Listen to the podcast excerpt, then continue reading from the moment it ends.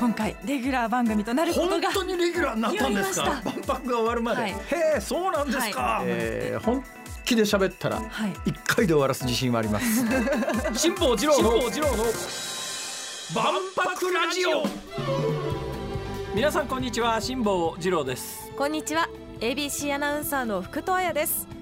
辛坊治郎の万博ラジオこの番組は万博をこよなく愛する辛坊治郎が2025年の大阪・関西万博についてさまざまなゲストとともに詳しく熱く掘り下げる万博ポータル番組です。最新情報はもちろん今後の課題やワクワクする情報まで毎週ぜぜひひでお送りします。最近ねつはい。くづく思うんですよ、私あのー大阪でもまあ古巣の曲をはじめいくつかちょこちょこ、まあ、仕事のためにじゃないんですけどもメインの帯の番組を東京でラジオの番組持ってるもんですから週の半分前半東京に行って週末に帰ってきてでまああのうんまあ家庭というか本拠地というか まあ両方に家はあるんですけども、大阪の方が本拠地なもんですから、だからまあ基本的には仕事があってもなくても週末は大阪に帰ってくるというのが、まあ、あの家庭を持ってる人間のオブリゲーション義務だろう、まあ、義務で帰ってきてるわけじゃないんですけども、で東京大阪をこう行ったり来たりしてるといろいろ違うんですね。温度差っていうかですね。びっくりするのが、あの東京と大阪って500キロぐらいしか直線距離で東西に離れてないんですよね。はい。ところがですねい日没の時間なんかがやっぱり十何分20分とかもうちょっとうん違うのかな？違うんですよ。そんなに違うんですね夕方の時間帯で、はい。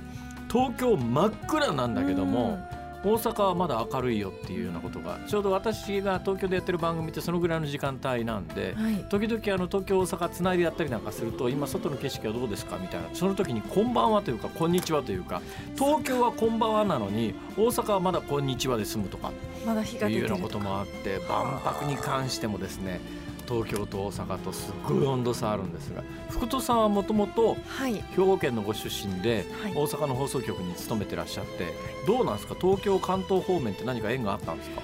えっと大学時代に関東に暮らしてましたよ大学関東ですか、はい。はあ、どの辺に？えっと湘南なので神奈川県なんですけど。えまさか慶応じゃないだろうな。あ慶応です。け？何が慶応だよ。湘南のキャンパスにえやってました。え湘南の？湘南藤沢キャンあパー湘南藤沢キャンパス。くっそ。何がクソかというとですね私あのバカタ大学というところに行っておりましてこのバカタ大学からするとですね慶応大学というのはですねある意味この野郎なんですよ。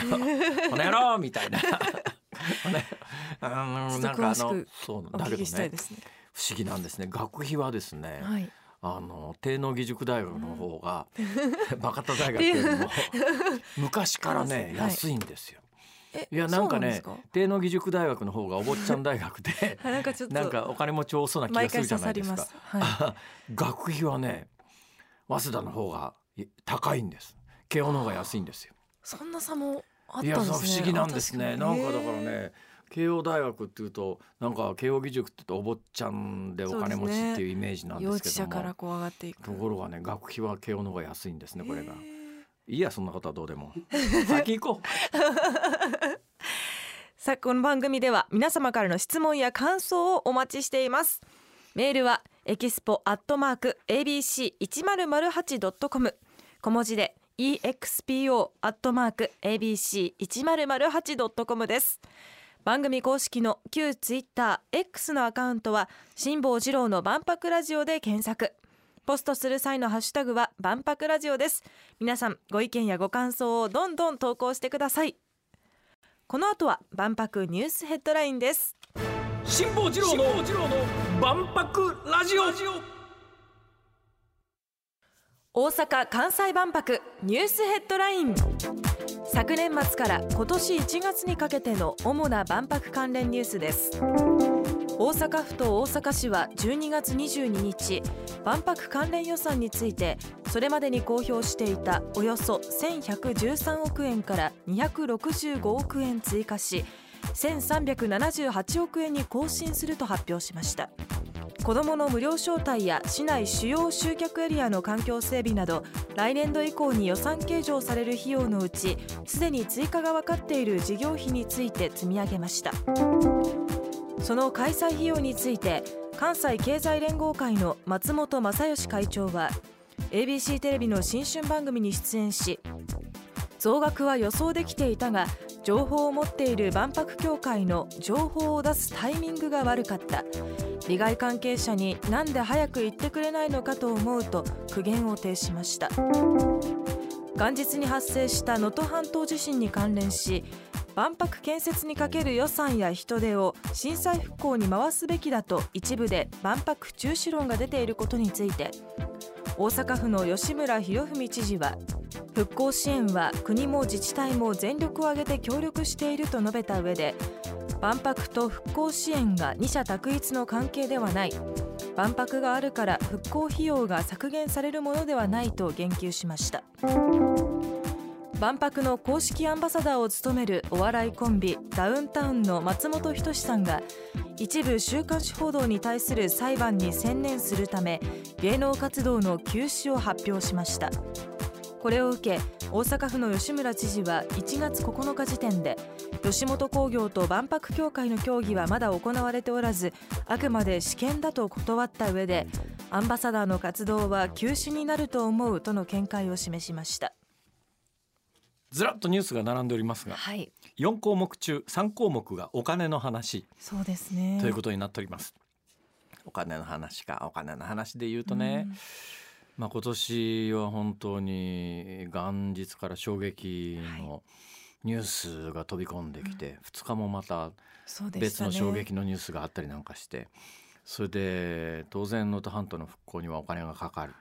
だけどねあの私は本当に思うんだけどもうすでにもう制度化されて払っちゃってるものの行方に関しては結構みんな鈍感だったりなんかするのは東日本大震災が起きてであの時に復興特別税であの税金上乗せして徴収してるわけですよ。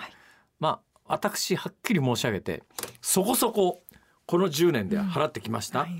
で累計で確かねあの復興関係のお金だけでもその今回の万博でなんか1000億2000億3000億ぐらいのお金じゃないですか。そうですね。桁が違うぐらいの累計になってます桁が違う、えー、だけどじゃあそれが東日本大震災関連の事業に適切に使われたかというのを検証してみると必ずしもそうとは言えない。これ関係ねえじゃんみたいなところに予算が回されて無駄遣いされてるということを考えると今回の万博に関連の予算をそのなんか能登半島地震の復興ってちょっとあまりにも主張として筋が悪いんじゃないの？と。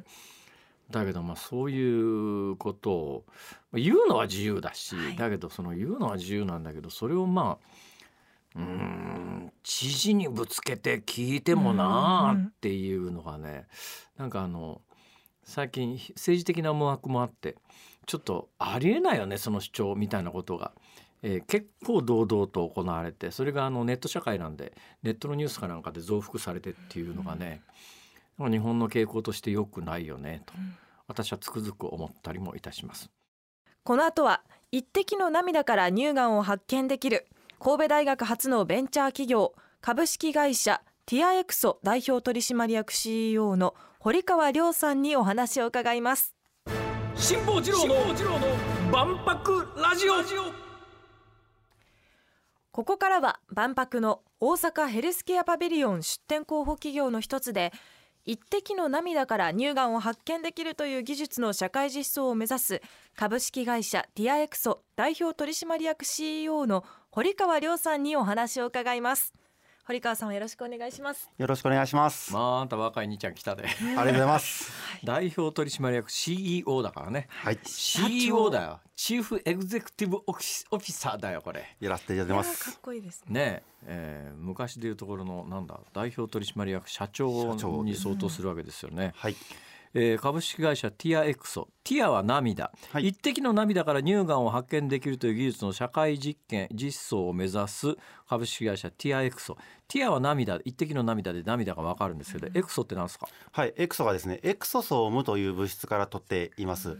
でこれがですねこの弊社の技術の肝でもありまして、まあ、なぜこの涙を使って乳がんがわかるのかというところにもあの関連してます。エクソソームそうです。聞いたことない。はい、あのーなかなか聞きなじみのない言葉で日本語で言うとですね細胞外商法。細胞の外にある小さな粒みたいなあー。エクソが X だから外側っていう意味ですあのね。あそうです。で外側にあるまあいろんなものっていうことでソームと。ソームはい。ソームっていろんなものって意味なんであのすかサムサムワンとかサムデイとかっていう英語の SOME ああそう。おそらくおそらく。なんじゃそりゃいや細胞関連の名前で総務とつくのはね私の知識はね、えー、よ50年ぐらい前の大学受験の時の生物で止まってるわけですよ。ね、で大学受験の時の生物学の段階では細胞の中にいろんなものがあるけれども何につ何のためにあるかわからないっていうものが結構いっぱいあったんですよ。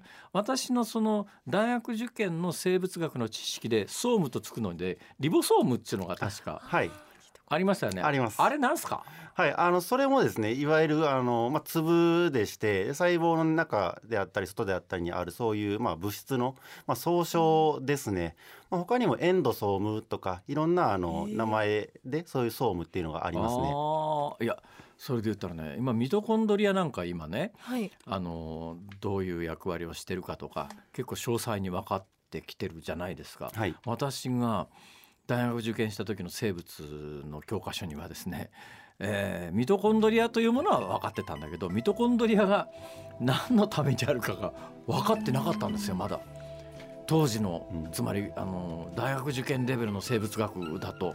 だこの45年ぐらいの間に劇的に進化してるんだけど生物学って何にも私ないんだな。だからはっきり言って今日の話も多分さっぱり分かんないと思いますけど さっぱり分からない私のような人にも分かりやすくいろいろ教えてください。教えていただきましょう、はいはい。えーでお話は始まっったばかりですが今日のところはこの辺でお別れです。辛坊治郎の万博ラジオ。また来週土曜日のお昼12時にお会いしましょう。さようなら